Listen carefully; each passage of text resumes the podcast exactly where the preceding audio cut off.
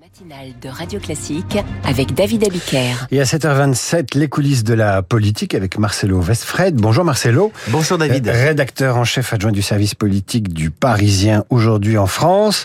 La Cour de justice de la République est de retour. Lundi prochain commence le procès d'Éric Dupont-Moretti. Le garde des Sceaux passe devant cette Cour de justice de la République et joue gros politiquement devant une institution fort décriée. Oui, c'est le cas. Éric Dupont-Moretti compte bien assister à quasiment toutes les audiences. Les audiences, elles vont s'étaler jusqu'au 16 novembre. Le garde des Sceaux devrait rester d'ailleurs à son poste de ministre pendant le procès. Il sera fixé sur son sort le 16 novembre, donc le soir même de la fin du procès. C'est très rapide avec ce type de juridiction en cas de condamnation, sa présence au gouvernement est compromise. Lui, en tout cas, il assure qu'il est serein, impatient de s'expliquer. Alors, qu'est-ce qui lui est reproché? Il est soupçonné, le ministre, de prise illégale d'intérêt. La question est de savoir s'il a usé ou non de ses prérogatives ministérielles pour régler des comptes avec des magistrats, ceux qui ont épluché ses relevés téléphoniques quand il était avocat. Ça, c'est dans le cadre d'une enquête sur Nicolas Sarkozy.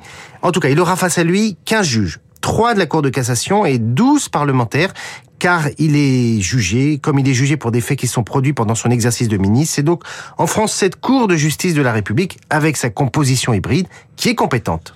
Donc il va être jugé par euh, ses pairs en quelque sorte. Oui, c'est ça, par d'autres personnalités politiques. Euh, il y aura quatre députés de la majorité face à lui, mais aussi des opposants et pas n'importe qui. Il y aura l'insoumise Daniel Obono, l'une des voix les plus radicales de LFI, ou encore un député Rassemblement National et trois élus des Républicains. C'est là que le bas blesse. Si la sanction est lourde, le verdict sera entaché de soupçons de vengeance politique et à l'inverse, s'il est clément et dans le passé, les arrêts de la Cour de justice de la République ont souvent euh, été cléments. On criera au copinage.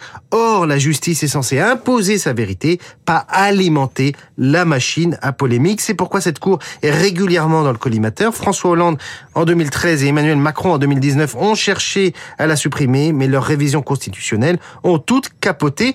On se retrouve donc dans un système où les ministres sont jugés par une juridiction à part, mais leurs conseillers par des tribunaux ordinaires, ce qui prête le à une justice euh, à deux vitesses, vivement un retour à la normale. Et le retour de Marcelo Westfred, c'est demain, hein, à la normale, Radio Classique, il est 7h29 tout de suite.